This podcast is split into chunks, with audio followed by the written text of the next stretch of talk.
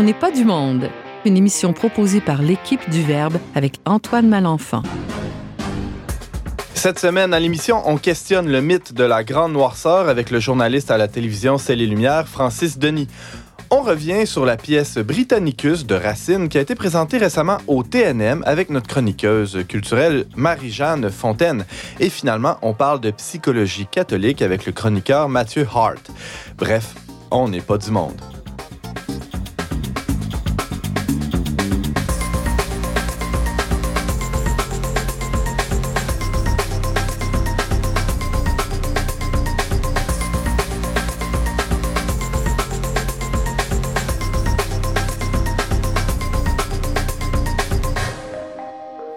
Bonjour à tous, euh, chers auditeurs. Bienvenue à votre magazine culturel catholique. Ici, votre animateur Antoine Malenfant, rédacteur en chef du magazine Le Verbe. Euh, et j'ai le, bonheur, le plaisir de vous accompagner pendant la prochaine heure. Et euh, autour de la table, il y a de, de, fort sympathiques invités. bonjour, Marie-Jeanne Fontaine, tiens. Allô? De quoi tu nous parles aujourd'hui? Alors, je viens vous parler de Britannicus, tragédie de Racine, le, le grand dramaturge français, qui est un peu vieille, mais qui finalement euh, aujourd'hui est encore bien au goût de l'époque, je trouve, puis euh, qui que j'ai été voir il y a quelques semaines. Très hâte de t'entendre là-dessus, Marie-Jeanne.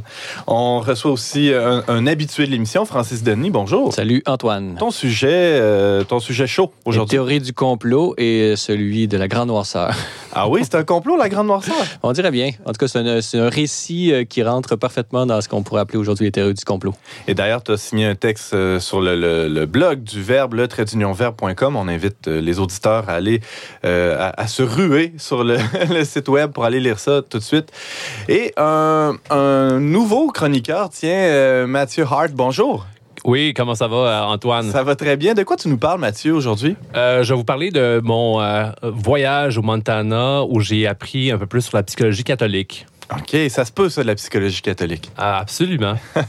Très hâte de t'entendre aussi et bienvenue à On n'est pas du monde.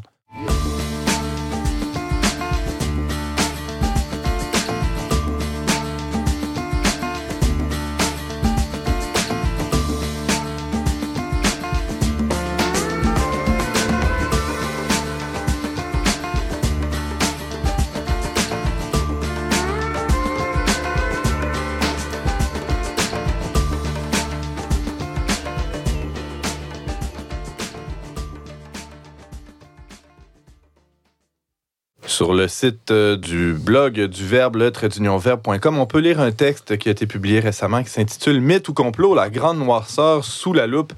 Et euh, c'est signé par Francis Denis qui est avec nous pour en parler. Bonjour Francis. Salut Antoine. L'idée de ce blog-là, si je ne me trompe pas, ça part d'un livre que tu as lu euh, dernièrement d'un nouvel auteur qui s'appelle Alexandre Dumas. Et là, il ne faut pas le confondre avec l'autre. Hein? non, non, non, non. Il y en a un qui est bien vivant, bien jeune, vraiment un, jeune historien très prometteur qui vient de publier chez Queen's University Press, en français par contre, Église et la politique québécoise de Tachereau à Duplessis. Alors, ça vaut vraiment la peine et on, va pouvoir en parler un peu là, durant cette, cette chronique. Oui, et avant d'en arriver, euh, dans le fond, à ce, à ce sujet-là, plus, plus précisément, ce, livre-là d'Alexandre Dumas, euh, dans ton texte qu'on peut lire sur leverbe.com, tu parles de, théorie du complot. Tu fais une, une, sorte d'introduction dans laquelle tu, tu rappelles un peu tout, le contexte dans lequel on vit euh, et, la, prolifération assez impressionnante de ces théories-là. On a juste à se promener un peu sur le web pour s'en rendre compte. Oui, exactement. Ça fait longtemps qu'on en a. On en a même à l'intérieur même de l'Église, là, bon, dans ce qu'on appelle les, apparitionnistes, là, qui voient la, Vierge Marie apparaître partout et donner des messages secrets euh, sur qu'est-ce qui s'en vient, le dernier pape et tout ça. Bon, les prophéties. Bon, on en a depuis longtemps dans l'Église. Les CD vacantistes aussi. il y en a, toutes les sauces. Oui, il y en a pour tous les puis il y en a depuis les premiers siècles aussi, parce qu'il y a les ah sectes gnostiques là, qui euh, vraiment euh, ont, été combattus par les premiers conciles et tout ça. Donc, il y a vraiment, euh, on a de l'expérience dans la question. Aujourd'hui, tu fais mention justement dans la société, on voit une pas une résurgence, mais ils deviennent ces théories du complot qu'on pense aux Illuminati qui contrôleraient tout le monde, les Rothschild, les reptiles, pour, pour aller dans le plus loufoque encore, les reptiliens. Qu'est-ce que c'est ça? ben, je pense que c'est une, c'est des gens qui croient que ce serait des, des, reptiles là, qui, qui venant d'autres planètes. Finalement, c'est des aliens là, qui, qui contrôleraient vraiment les, les ah politiciens et les grands le pouvoir dans ce monde. J'ai vu une photo d'Obama qui, qui, était mi-homme, mi-reptile. C'était ouais, comme une preuve. Là, ouais. Exactement, ou des vedettes qu'on verrait là, la rétine sur leur rétine. En tout cas, c'est des choses très, très loufoques, mais qui a, a des millions de vues sur YouTube et c'est vraiment très populaire. Il y a aussi la Terre plate, ouais, les qui est assez populaire. des gens qui, qui croient que, que la Terre est plate ou euh, même dans le domaine médical, on le voit avec, euh, par exemple, euh, je pense que c'est le pharmacien qui s'est mis tout le monde à dos en disant que les c'était pas prouvé scientifiquement qu'on pouvait se guérir du cancer avec des injections de vitamine C. Mm-hmm. Les anti-vaccins aussi, on voit des nouvelles, des anciennes maladies réapparaître parce que les gens arrêtent de faire vacciner, comme la rougeole. Donc, vraiment, il y a, on pourrait dire, il y a une convergence, j'appelais ça une convergence intersectionnelle du complotisme, c'est-à-dire que tout le monde, il y, a, un groupe de plus en plus important dans la société qui ne se satisfait plus des discours officiels, des institutions bien euh, euh, vraiment euh, démocratiques, là, mais des, des institutions bien établies au niveau académique, universitaire, des gouvernements, mais également. Donc, d'où vient, d'où est-ce que ça vient cela? Bon, comment le combattre? C'est des questions d'actualité. je pense que Radio Canada. France Culture ont vraiment commencé à faire des dossiers complets sur le complotisme, là, comment, le, comment le combattre. Et euh, par exemple, la science elle-même, on, en vient à, traiter la communauté scientifique sur le, sur le même plan d'égalité que n'importe qui dans son sous-sol qui a 50 millions de vues sur, sur YouTube quand même. Donc, euh, comment est-ce qu'on fait? Parce qu'il y a des dangers reliés à ça. Plus on va aller dans le complotisme, plus on va se fier à des sources qui ne sont pas crédibles sur le plan scientifique et rationnel. Euh, il y a vraiment euh, des risques. Bon, j'ai parlé de celle de la santé publique. Donc, comment il faut, c'est vraiment quelque chose d'important euh, pour ne pas que l'esprit scientifique, l'esprit rationnel se diminue, que sa place se relativise de plus en plus. Il faut euh, revenir à la charge et, combattre ça. Mais on peut pas le combattre n'importe comment. Il y avait un article, il y a un, livre justement qui, était publié en France. Je, ne me souviens plus du titre, mais qui manifestait comment, par exemple, le, les comment réfuter cela. Ce n'était pas en traitant les gens qui y croient avec dédain, avec comme de, étant de vraiment l'autorité euh, et se suffire des arguments d'autorité. C'est pas suffisant. La condescendance va juste alimenter encore plus cette, crainte-là face au, discours officiel. Exactement, c'est la même chose. Même, on pourrait parler euh, du, populisme de, gauche et de droite comme ayant des liens avec ce refus institutionnel. Donc, c'est mhm. vraiment à tous les niveaux, même au niveau politique. Donc, le dédain, c'est à oublier. Il faut oublier ça. Il faut convaincre. Et convaincre, euh, d'abord, le premier argument le plus, euh, le plus solide, c'est celui de, de faire en sorte qu'on, de montrer comment euh, l'aspect critique par rapport au discours officiel se fait au, en, privilégiant des sources qui sont moins fiables. Donc, c'est pas je décide de critiquer et je le remplace par quoi? Je le remplace par des choses qui sont encore moins fiables que ce qui était critiqué au départ. Donc, il faut euh, privilégier ces, ces, deux façons. Euh, il faut laisser de côté le dédain et vraiment euh, manifester comment comment le discours officiel, il est le rationnel et il est le plus, euh, le plus crédible. Tu parles de discours officiel et c'est là où euh, j'imagine tu vas en venir, euh, Francis Denis. Il y a un discours officiel, il y a un grand récit national sur, sur la grande noirceur et évidemment l'autre versant de la colline, la, la, Révolution tranquille.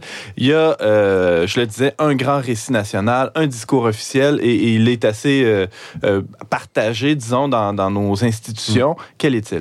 Ben, c'est celui justement de, de la la grande noirceur. la, grande noirceur, euh, ben, justement, pour, pour revenir, comment combattre cela? Comment combattre les théories du complot? Aujourd'hui, on le fait justement en se regardant soi-même, en opérant d'abord un examen critique par rapport à soi-même. Puis au Québec, comme tu viens de le dire, on a un récit national qui est pour moi complotiste. Alors, il y aurait un. la, la, grande noirceur, selon toi, Francis Denis, ça serait euh, euh, ça serait un complot. Exactement. Pour moi, euh, penser que l'Église était d'une certaine façon toute puissante, était la seule. Là, je vais vous lire un peu de ce que j'avais écrit, puis je vais mettre un peu d'intonation dans ma voix pour pouvoir le rendre vraiment manifester à quel point cette, cette, ça peut être ridicule quand on l'apprend au pied de la lettre. Bon, toi, jalouse de son pouvoir. L'Église aurait utilisé l'ensemble de son réseau d'influence avec la seule finalité de servir les intérêts mondains de sa classe dirigeante. Telle une société secrète, elle aurait déployé ses tentacules pour contrôler le Québec et l'enfermer dans un monde préhistorique ou médiéval et l'empêcher d'entrer dans la modernité. C'est une caricature. dans, dans, les manuels d'histoire. Oui, puis dans les téléromans, puis mm-hmm. euh, bon, puis même dans le dans le dans justement dans, dans le, le, le, débat sur la laïcité, on dit oh, on a mis la, religion en dehors des écoles et tout ça. Donc ça revient toujours un peu ce récit-là d'une Église qui aurait été toute puissante, qui aurait été euh, qui aurait contrôlé la société et réprimé les nouvelles idées et les revendications euh, les plus libérales en, en guillemets. Donc Maintenant, il faut regarder comment euh, c'est ce qu'on a appelé la grande noirceur, là, que je viens d'offrir une caricature. Euh, c'est largement critiqué aujourd'hui par les historiens euh, bien établis dans le monde académique. Il n'y a plus vraiment des gens qui croient à cette vision naïve et simpliste. On ne parle pas de, pseudo-historiens, justement, comme tu disais tantôt, dans leur sous-sol, qui, font Des, vidéos un peu obscures. On, parle d'universitaires sérieux. Oui, oui, oui. On parle de bon, Lucia Ferretti, on parle d'Alexandre Dumas, Éric Bédard et tout ça. eux, ils faut voir la réalité dans une, d'une manière beaucoup plus complexe, sans euh, faire des anachronismes, euh, euh, disons, historiques. Maintenant, ce discours-là de la grande noirceur, je ne vais pas faire euh, un complotiste de moi-même. Je dis pas qu'il y, y, aurait des gens qui contrôleraient l'histoire. Non, pas c'est pas comme ça que ça fonctionne. Mm-hmm. Euh, c'est beaucoup plus complexe que ça. Mais quand même, le récit de la grande noirceur, d'où émergerait une révolution tranquille, libératrice et une espèce de révolution des Lumières québécoises, euh, c'est un discours partisan qui était, de, qui, avait, qui, était le discours partisan d'une certaine euh, euh, bon, génération, on pourrait dire, qui voulait pousser pour euh, certaines réformes et qui ont utilisé ce discours-là. Le problème, c'est que de ce discours-là partisan, qui est légitime dans son cadre, il, il est devenu le récit national. Mmh. Donc, c'est comme si je prenais le, le, le, slogan du parti de la CAQ, de la dernière élection de la CAQ, puis j'en faisais l'histoire officielle bon, du, de, de, pour les 50 années qui, qui, vont, qui viennent. Donc, il y a un problème là au niveau des institutions qui n'ont pas su euh, avoir une distance objective et critique par rapport à ce récit-là euh, de cette histoire euh, qu'on pourrait appeler l'histoire écrite par les, par les vainqueurs. Et donc, est très, très intéressant, c'est qu'il y a une nouvelle génération d'historiens, comme je l'ai mentionné, et euh, au premier plan, euh, c'est Alexandre Dumas, qui vient de Trois-Rivières et qui a publié euh, L'Église et la politique québécoise de Tachereau à Duplessis, est très éclairant à ce niveau-là parce qu'il montre comment, dans les relations de l'Église et de l'État au Québec, c'est pas vrai que Duplessis fait figure disons, singulière de, de, de, celui qui appliquait les dogmes de l'Église dans la politique québécoise. Il n'était pas euh, en rupture avec le passé euh, des relations entre l'Église et l'État de Tachereau, en passant par Godbout jusqu'à Duplessis, mais il était en continuité. Et même, on pourrait dire que, d'une certaine façon, et ça c'est une conclusion assez intéressante de son livre, c'est qu'il y aurait, euh, au contraire, chez Duplessis, le, le, premier ministre le plus indépendant de, de, de l'Église, de l'épiscopat, ça aurait été Duplessis. Et ah oui? Ouais, exactement. C'est-à-dire qu'il n'était pas du tout dans. En, tout cas, dans la soumission. Contrairement à ce qu'on pourrait penser, hein, si on se fie justement au téléromans ou au grand récit national, il n'était pas dans la complaisance ou dans la, soumission, comme tu l'évoques, par rapport au clergé, non? Oui, exactement. ce, qui, ce qui, qui, brouille un peu les cartes, c'est qu'il a été dans. Euh, il, a, il, a, utilisé ou il a instrumentalisé l'Église à des fins politiques. Ah il faisait. C'est un, un, peu des premiers qui a, compris l'importance de l'image et donc il, il, offrait une image très euh, complaisante de soumission, même avec avec l'Église. On pense à cette image de Duplessis embrassant l'anneau épiscopal de Cardinal Villeneuve, qui est à justement à la, la, page couverture de ce livre. Euh, bon, c'est clair que on, ça donne, c'est symbolique, symboliquement. Symboliquement, c'est très puissant comme symbole. Mais dans la réalité des faits, ces réformes ont été très, très indépendantes et il a, au contraire, euh, vraiment inscrit, euh, il s'est inscrit dans ce phénomène de sécularisation qui, qui qui, était, qui le précédait. C'était comme, si tu permets, à Francis Denis, c'était à des fins électoralistes. Il avait un sens du marketing, ce Duplessis, c'est ça? exactement. Mhm. Mais le livre passe, passe de, de, Tachereau en montrant comment de Tachereau, en passant par Godbout, il y a vraiment une, une, une de, de, très bonnes relations, il y a des divergences. Euh, et donc, ce que ça... Puis une très intéressant aussi, c'est qu'il remet au premier plan dans son analyse, là, Alexandre Dumas, il remet au premier plan euh, vraiment le clergé euh, comme influence politique. Et en fait, une vraie étude sérieuse. Au lieu de se complaire en disant, oh, l'Église à cette époque-là, comme on voit souvent dans les manuels d'histoire, l'Église à cette époque-là, elle était très puissante, blablabla, nanana il va dans les détails. Il va voir les, qui étaient les, les, les, curés, qui avaient beaucoup, qui avaient une voix qui portait, quels étaient euh, ces gens-là, qu'est-ce qu'ils ont dit, euh, ils étaient, étaient-ils en accord avec leur évêque? Donc, on voit vraiment la, la complexité de, de l'Église de cette époque-là. Ce n'est plus un bloc monolithique. On sort de cette naïveté-là. On sort d'une logique manichéenne aussi, euh, des, des, bons et des méchants là, très, très tranchés. Oui, puis on voit comment il y a, une contre, il y a des contradictions dans l'épiscopat lui-même, que ce soit à Sherbrooke,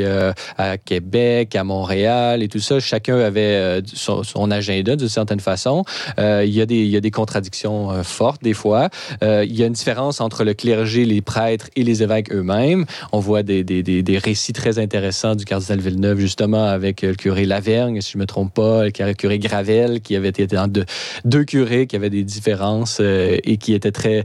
avec leur propre, propre évêque et comment hmm. ça c'est le combat se faisait d'une certaine façon. Et on voit comment les prêtres au Québec, euh, euh, il y a, pour beaucoup, ceux qui s'impliquaient euh, en politique étaient davantage nationalistes qu'ils étaient, disons, ultramontains. Hmm. Donc, leur première, on parle du Chanoine Group, par exemple, leur but premier, ce n'était pas nécessairement de défendre une mainmise de l'État, mais c'était vraiment de, faire, essayer de, donner les outils aux Canadiens français pour qu'ils soient les plus indépendants, puis les plus maîtres d'eux-mêmes. Justement, maître, maître d'eux-mêmes, maître chez nous, maître chez nous Francis Denis, Alexandre Dumas, euh, en fait, il nous reste une petite minute, Francis Denis.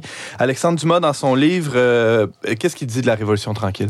Ben, lui, vraiment, il s'arrête à Duplessis, mais en gros, ce qu'il euh, essaie de montrer, c'est un peu démonter un peu cette, cette Révolution tranquille. -là. Donc, il y a plusieurs écoles d'analyse de, de, de, la Révolution tranquille. Il y a ceux qui voient dans la Révolution tranquille une, rupture mm-hmm. avec l'histoire du Québec dans son ensemble et ceux qui voient une continuité.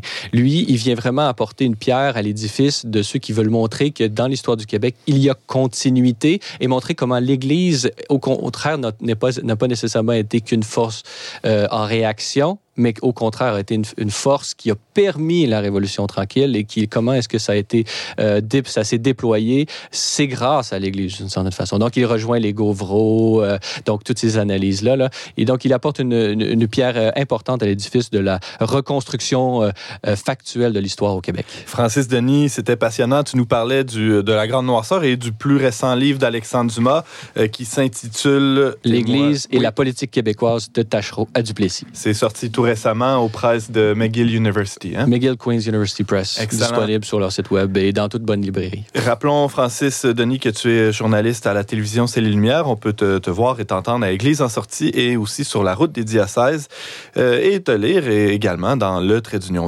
Merci d'avoir été avec nous. Merci à toi.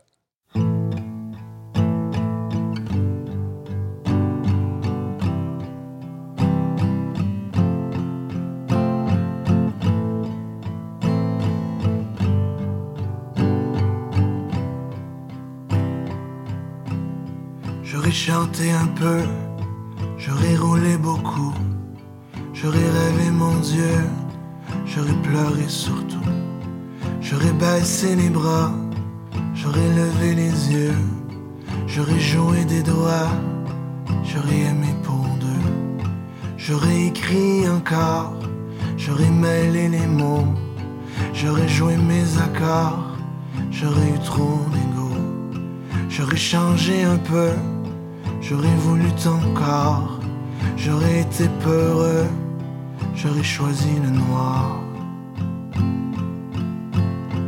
Mais au bout de la route, à quoi j'aurais servi Si après tous les doutes,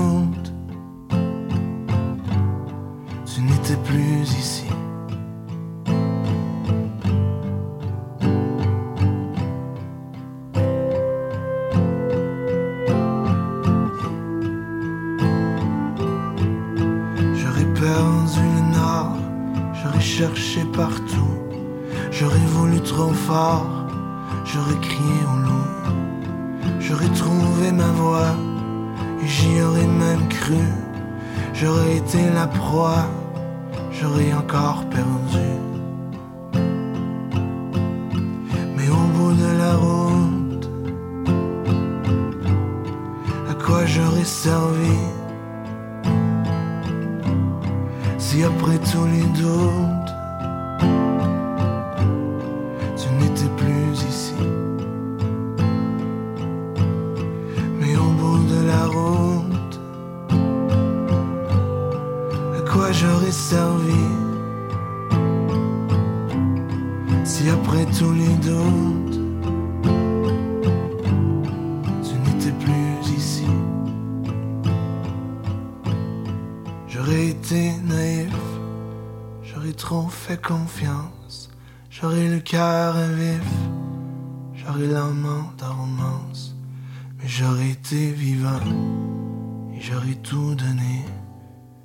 plus triste au plus grand Avant d'abandonner C'était Laurence Castera avec sa chanson Au début de la route. C'est tiré de son tout récent album Les Hauts Lieux. Il n'est pas rare que les, grandes troupes de théâtre d'ici mettent à l'honneur des, pièces qui, qui datent. Et euh, dernièrement, le TNM a monté Britannicus de Racine. Et notre chroniqueuse culturelle est allée voir ça. Marie-Jeanne Fontaine, bonjour. Bonjour Antoine. Alors, euh, c'est tout récent, ça. ça. ça. fait quelques, quelques semaines à peine euh, que, que tu es allée voir ça. C'était en avril? Euh, oui, en avril, c'est mm -hmm. ça, début avril. Donc, tout un... C'était un, une immersion un peu dans le théâtre parce que je suis pas... Euh, je comprends simplement, je suis pas une habituée du théâtre, donc je ne suis pas spécialiste. Mais ça, ça, ça apporte quand même quelque chose de très intéressant que de, de se replonger dans cet art qui est assez différent, je trouve, quand même, d'écouter les films ou de. Il y a vraiment quelque chose de. Ça, ça va te chercher. Euh, dans les triples, uh -huh. sur place. Puis c'est impressionnant. On sort pas indemne, surtout d'une tragédie comme ça. Ouais. Euh, Britannicus, euh, c'est vraiment de la pure tragédie. Ouais, ouais, euh, comment c'est monté? Euh, explique-nous rapidement. ben, donc, plus historiquement, euh, la, la, pièce date de a été jouée pour la première fois en 1669 à Paris. Donc c'est quand même une, une, pièce qui date. Euh, c'est une tragédie, oui, donc en cinq actes. Donc c'est 1h45 de théâtre sans arrêt. Donc c'est très impressionnant de, de voir les, les acteurs euh, aller au, au, bout de leur jus, là, parce uh -huh. que c'est quand même des... Et puis, ce qui est le plus marquant, moi, ce qui m'a marqué et même ce qui fait que c'est presque difficile au début de rentrer, c'est le fait que c'est en vers.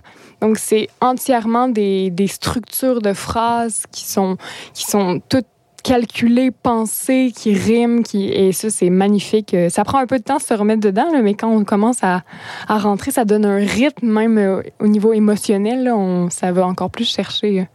Donc, c'est La magnifique. force de, de, ouais. de, de, la poésie, on pourrait dire. On, on euh, je voyais dans tes notes, on compterait pas moins de 1768 alexandrins dans ouais, cette pièce-là, ouais, c'est vrai? Oui, ouais. c'est impressionnant. Puis à un moment, je me suis mis à compter, même là, compter les, les, les, pieds. les, pieds. Puis là, je faisais, oh mon Dieu, oui, c'est vraiment tout le temps rythmé. Puis, ça marche. C'est très, très, très, très agréable. Mm -hmm. Puis, ben, c'est ça aussi le, le côté. Euh, donc là, c'est une pièce, c'est sûr, à, cette époque-là. Euh, euh, donc, Jean Racine, c'est un peu dans les, les, dramaturges français de l'époque de Louis XIV. Là, donc, c'est des pièces qui sont toujours, moi, je trouve, colossales. Là, dans, c'est du travail comme je n'en ai rarement oui. vu. Ouais. Mm -hmm. On pense à Molière aussi ou tout ça. C'est ouais. des, des, époques où les, les artistes avaient des, des, devoirs envers le roi, donc ça donne des pièces assez bien travaillées, tu le sens. On ne veut pas déplaire au roi, non, généralement. Ça. Non, mais, euh, mais donc c'est très impressionnant. Puis euh, une époque où on s'inspirait beaucoup aussi de tout ce qui était euh, la, la, Grèce antique, l'époque ouais. romaine, donc c'est très teinté de ça. Et donc Britannicus, oui, est une pièce qui parle de l'empereur Néron en fait, euh, donc de, du jeune âge de l'empereur Néron en 55 après Jésus-Christ, euh, qui, qui, qui, qui, vient de succéder en fait à l'empereur Claudius qui était là avant. Mm -hmm. Puis donc c'est tout le le contexte dans lequel il va évoluer. Alors, au début, sagement, il, gouverne sous la tutelle de sa mère, qui s'appelle Agrippine. Donc, euh, évidemment, on sent bien, dès le début, on sent la force du personnage d'Agrippine, qui est une mère qui, visiblement, euh, ne veut pas seulement que son fils soit au pouvoir, mais qui veut garder un, un, un, joug sur lui qui veut garder une part du pouvoir, ouais. en fait, par le, le fait qu'elle soit euh, liée à lui de, de manière euh, très forte. Euh, donc voilà, et puis autour de ça s'articulent d'autres personnages. Donc on va avoir Britannicus qui est le, le frère de Néron. Oui. Donc, c'est le demi-frère, en fait, pardon. Donc, déjà, on sent les, les, histoires au début, tu sens les liens familiaux, les liens, il y a des histoires d'amour aussi. Donc, Junie, qui est la fiancée de Britannicus.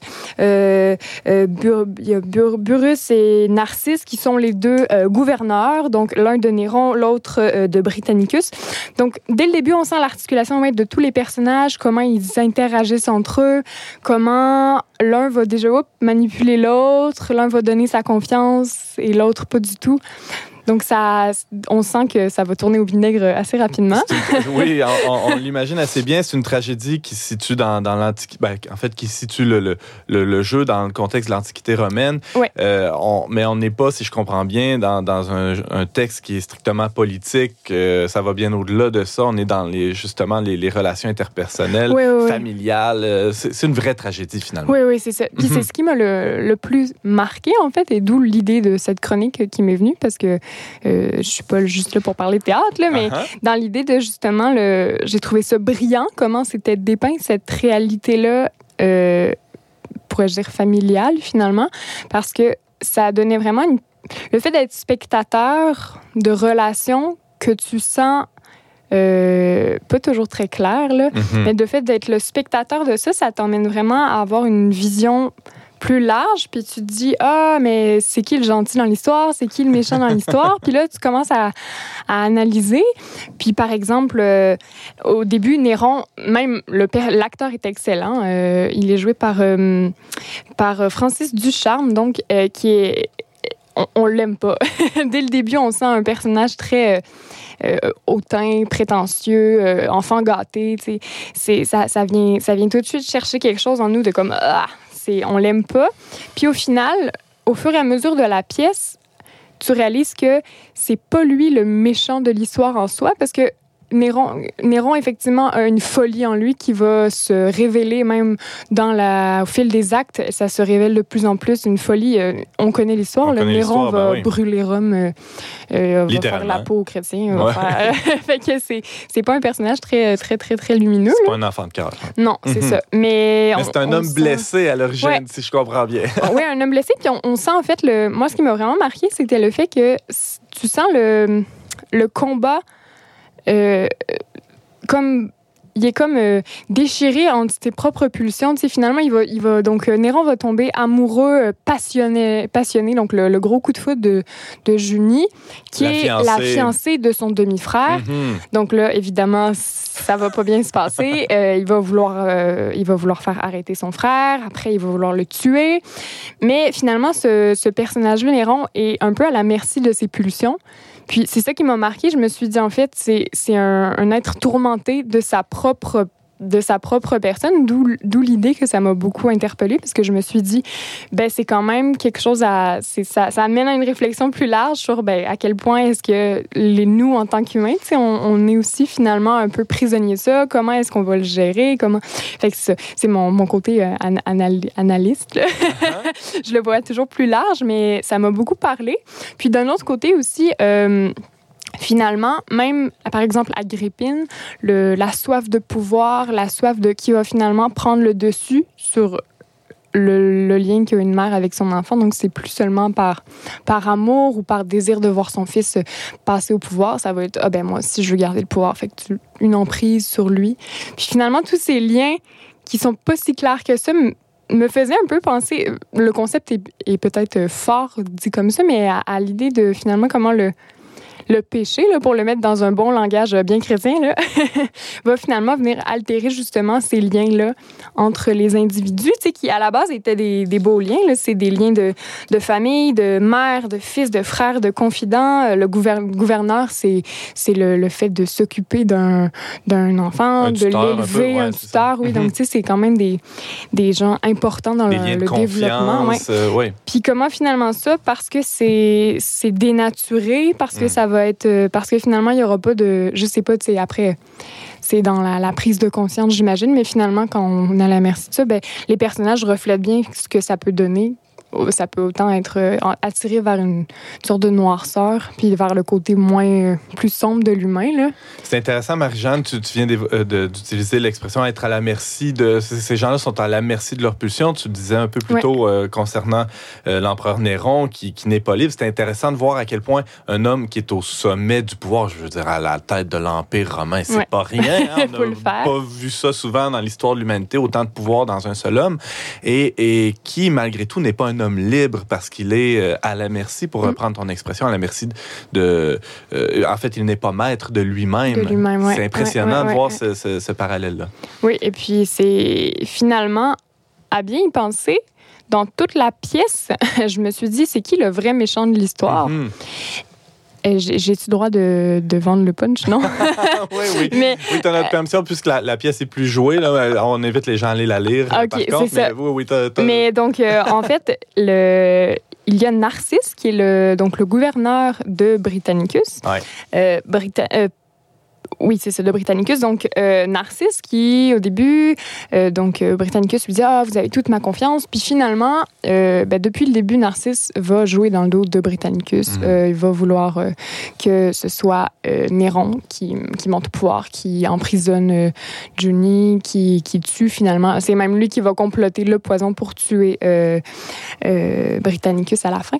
Et donc, finalement, Narcisse n'a pas tant de. Comment je pourrais dire? Il fait pas tant de bruit que ça dans la pièce parce qu'il est juste toujours là en train de d'être la petite voix, mais la petite voix du. Le petit diable dans le coin en haut, là, qui, parle à, Néron, qui va parler à Agrippine, qui va. Puis finalement, euh, parce que Néron va à un moment revenir vers euh, l'idée que ben, c'est mon frère, je peux pas le tuer, je peux pas. Puis finalement, Narcisse va réussir à le remanipuler. Et c'est là que vraiment, euh, il va se passer un, moment qui, j'ai trouvé très intéressant. Néron va décider de quand même tuer son frère.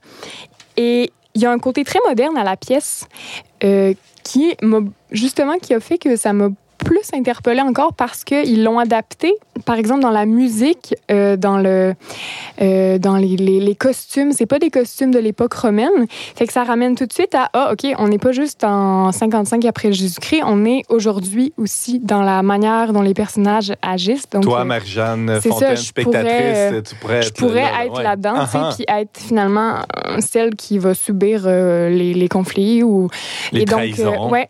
Et donc à ce moment-là euh, va se passer un, un moment où ça va il y a une grosse musique qui part comme euh, si on était dans un bar ou fait que là oups, tu te dis ah c'est drôle ça ressemble finalement à ce- cette espèce de blah, folie qui sort du personnage puis ça évoque aussi tout ce qui va se passer après. Mhm.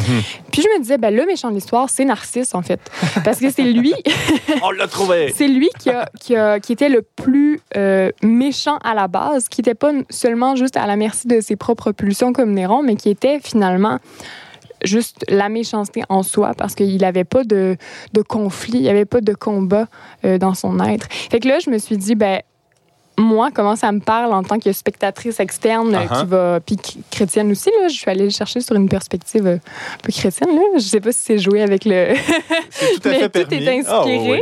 Mais je me suis dit justement, ben ça, je trouve que ça vient vraiment interpeller dans notre époque euh, en tant que personne, face à toutes les vagues qui peuvent déferler sur moi, face à, à tous les, hum, les finalement le- ce qui est permis.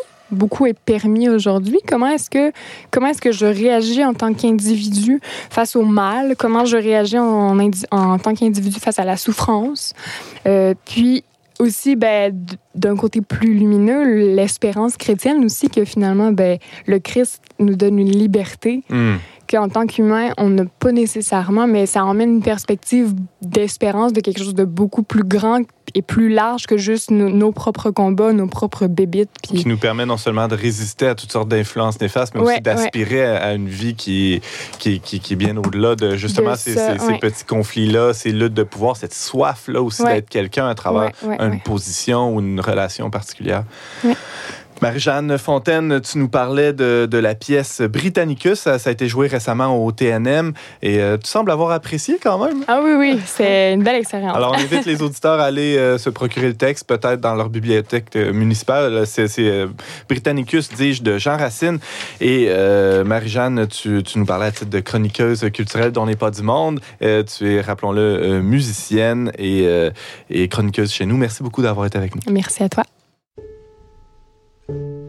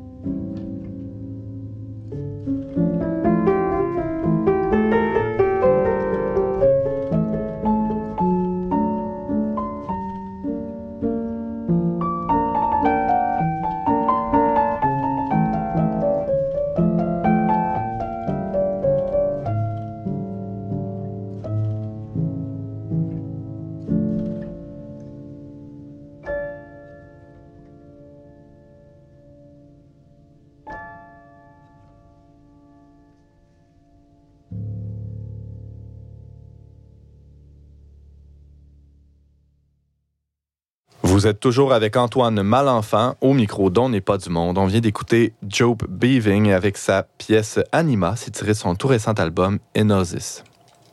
Il a été question euh, à On n'est pas du monde récemment d'un psychologue, euh, psychanalyste, euh, je ne sais trop, Victor Frankl, qui, a, vécu la Deuxième Guerre mondiale dans les camps de concentration, qui en est sorti vivant et qui a, a, tiré de cette expérience une riche réflexion sur, sur la psyché humaine.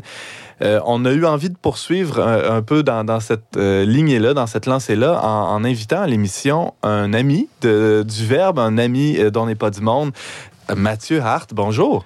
Oui, comment ça va? Ça, va très bien. Alors, euh, quand on parle d'un un intervenant en psychologie, est-ce qu'il est faut dire ça va bien ou faut, faut tout de suite euh, dire non, ça va pas très bien? J'ai plusieurs problèmes quand même à, à il y a, régler.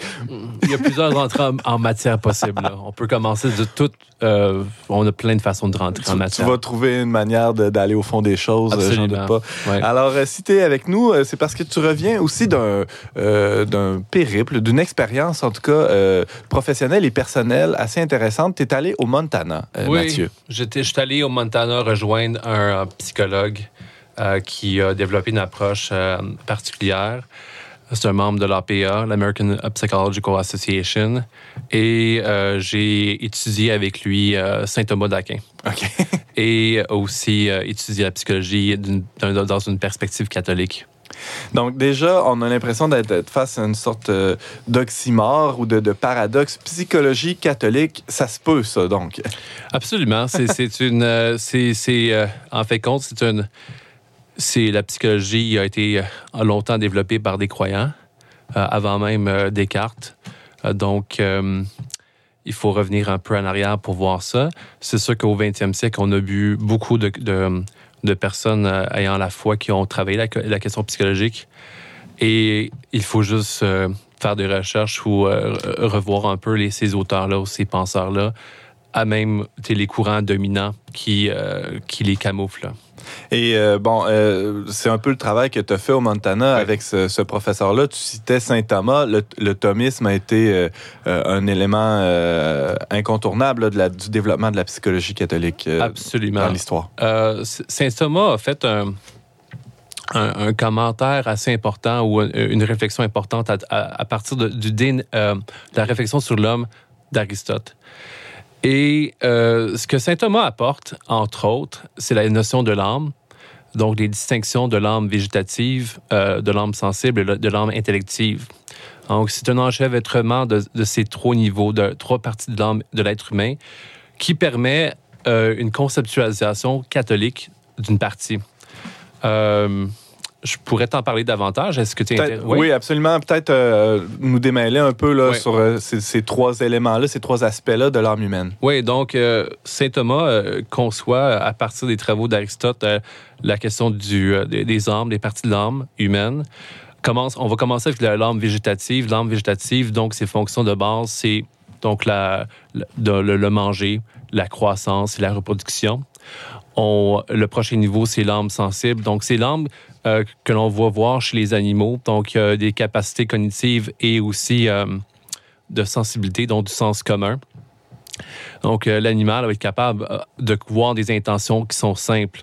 Donc, si, mettons, je, je sors dehors, j'ai des chèvres qui me suivent, mais si par la capacité de mémoire, ils sont capables de comprendre que je m'en vais dans une direction où il y a de la nourriture. Donc, ils vont, ils vont me suivre par la langue, euh, par leur capacité de mémoire. Donc, il y a des, des, composantes de base pour l'animal par le sens commun, donc les cinq sens. Euh, donc, on a le sens gustatif, le sens olfactif, le sens euh, tactile, le sens visuel, il m'en manque un, le sens... L'odorat. L'odorat, merci. Alors, les animaux vont, euh, vont avoir ces, ces, capacités-là. Et par ces informations-là, euh, c'est ce qu'on appelle l'âme sensible, vont, vont être capables Ça va être imprimé sur l'âme sensible. Mhm. ils, vont ils vivent des émotions. Ils vont aussi avoir une capacité limitée, ou au plan cognitif limité, mais qui vont être capables d'avoir des, des, euh, une intention dans leur geste. Et ça aussi, on retrouve ça dans, dans l'âme humaine, cet aspect-là sensible. Mais ce qui nous distingue de l'animal, c'est ce troisième euh, niveau-là, composante-là, qui est? L'âme intellective. L'âme intellective, c'est une, euh, elle a deux fonctions principales la volonté et l'intellect. Euh, l'intellect recherche la vérité par deux sous-composantes, donc la capacité d'abstraction et la capacité de, on pourrait dire, de jugement ou de, compréhension de l'information qui était abstraite. Et puis, la deuxième composante euh, principale de l'intellect, c'est la volonté qui est libre. Donc, on parle de libre arbitre. Et cette volonté-là recherche ultimement le bien mais euh, c'est très résumé ce que je vous dis là en, disant le bien parce que c'est plutôt vaste, cette, compréhension du bien-là. Mais disons qu'il y a une euh, finalité, un telos. Donc, on, le, bien recherche une finalité qui est bonne, qui est, qui est aussi belle. Et la liberté, euh, pas la liberté, mais la volonté va demander à l'intellect justement une réflexion. Donc, le hamster va commencer à tourner, à spinner. Et puis, quand la réponse va être intéressante pour la volonté, la volonté va, va se mettre en action.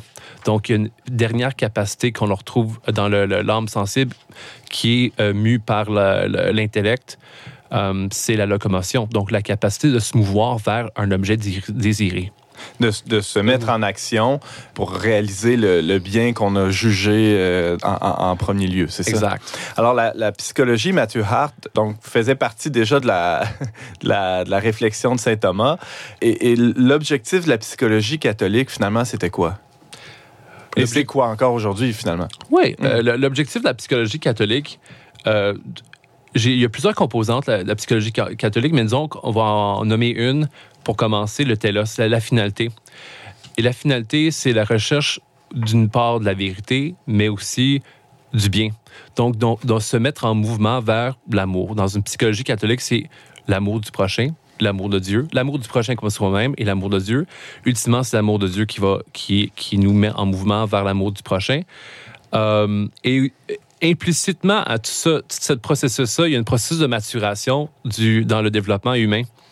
Ça veut dire que dans le développement normal d'une personne, euh, on va euh, d'un enfant au processus adulte choisir des biens qui sont supérieurs et renoncer à des biens qui sont plutôt inférieurs. Exemple, on va prendre un enfant, on a le, tu sais, Winnicott, un psychiatre, un psychanalyste anglais des années 40, 50, 60, et bon, euh, proposait justement cette vision-là de l'enfant qui va renoncer à son ego parce qu'il a été comblé par l'amour. Donc, il y a quand même une, vision catholique de la chose, même s'il l'amène en, termes euh, psychanalytiques. L'enfant va... Euh, il, y a, cette phase-là de l'infantilité grandiose où l'enfant se perçoit comme le nombril du monde. Mm-hmm. Et puis, quand il va recevoir l'amour de sa mère qui lui donne l'amour qu'il a besoin, qui répond à son ego dans une certaine mesure, il va être capable de faire une certaine abnégation de son nombrilisme mm-hmm. et puis avancer là-dedans. Mais ça, il, fait une réponse parce que sa, sa mère lui a donné l'amour approprié. Donc, à travers, il y a un processus de maturation qui permet à l'être humain de, par l'amour des autres aussi. parce qu'on n'est pas tout seul là-dedans, c'est ça. On n'est pas tout seul. Fait d'en arriver à des processus de maturation de plus en plus euh, grands et puis de, ultimement de, ressembler à, à d'imiter Jésus-Christ finalement dans, la démarche. Mm-hmm. En quoi, en quoi cette, euh, cette démarche-là, justement, de, de, psychologie catholique est différente de ce qu'on retrouve euh, dans, chez, chez, les psychologues, disons, qui n'embrassent pas la foi? Et il y en a eu quelques-uns quand même, surtout au 20e siècle. Oui. On pourrait en, en, prendre un. Euh, je, suis un peu ambigu entre Freud et Skinner. Mettons qu'on on prendrait Freud parce que je le connais un peu plus. Euh, la différence entre Freud et une psychologie catholique, parce qu'il y, a différents courants dans la psychologie catholique aussi, c'est pas, il y a pas, c'est, pas un bloc monolithique. C'est pas un bloc monolithique.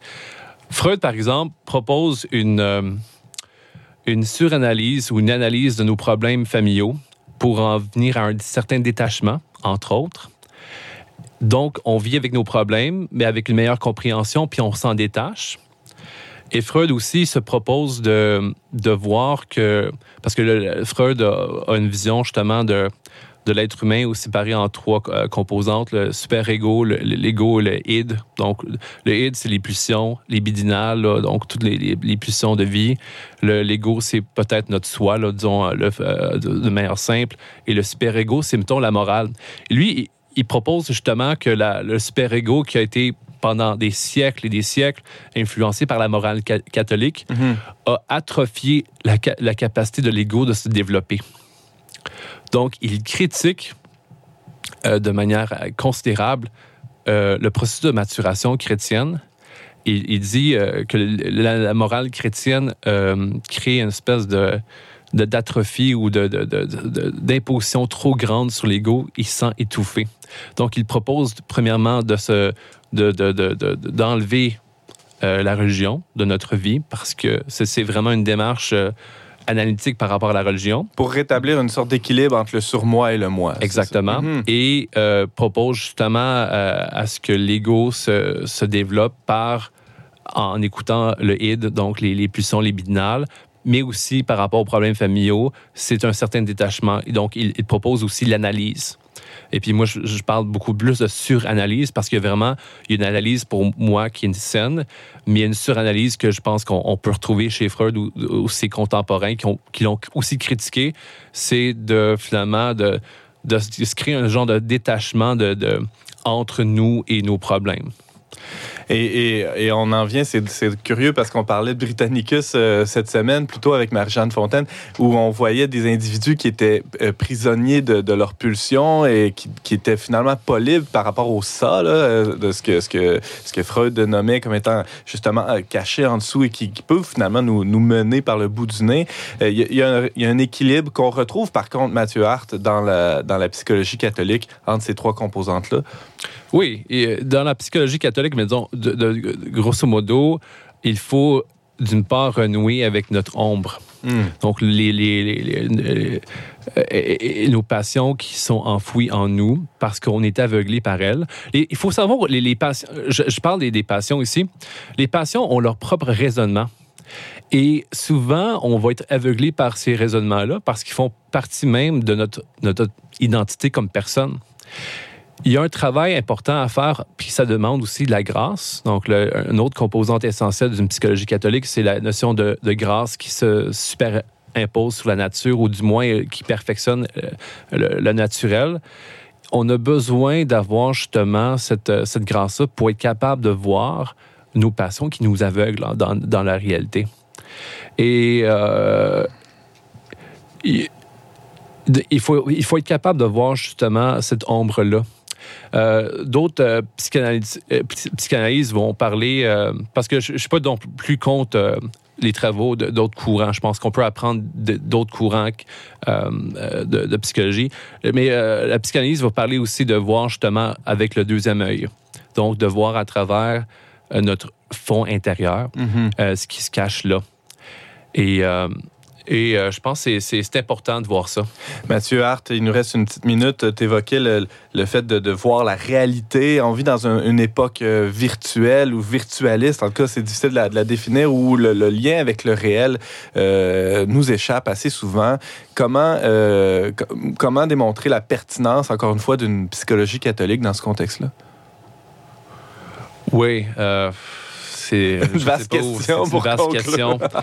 Euh, je dirais, je finirai en disant que quand je suis revenu au du Montana, qui était un, un coin, un bled, euh, c'était le Far West, c'était les montagnes rocheuses. euh, il n'y avait pas beaucoup de cellulaires ni de, de gens qui étaient euh, branchés sur euh, des, des écouteurs. On t'a pas vu C'était beaucoup des sur. Facebook pendant non, ce temps-là? ben, non je plus? suis pas sur Facebook non plus. pour ça. Puis que je suis rentré à Montréal, j'ai vu les gens qui étaient dans leur métro, à- les deux tiers étaient sur leur écran tactile. Et je me suis dit, ça, c'est une fuite. Il y a peut-être beaucoup de sens. Il y a, beaucoup, de- il y a peut-être une recherche de signification à travers, tu sais, une recherche de, à la Frankel là, de signification à travers le cellulaire. là.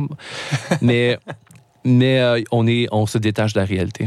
Alors, il faut juste prendre conscience de ça, je pense. C'est- juste au plan d'intellect, c'est juste prendre conscience qu'est-ce que qu'est-ce que je suis en train de faire? Est-ce que est-ce que est-ce que je suis en train de me créer une réalité virtuelle à mon image pour m'empêcher de- de- d'affronter la réalité? La question euh, reste entière. Mathieu Hart, euh, tu nous parlais d'une approche euh, psychologique catholique. Rappelons que ben, tu es diplômé de l'École de travail social de l'Université de Sherbrooke et tu animes des rencontres à ce sujet à Montréal de, de temps en temps, c'est vrai? La prochaine le prochain atelier ça sera sur la famille. Merci beaucoup d'avoir été avec nous, Mathieu. Plaisir.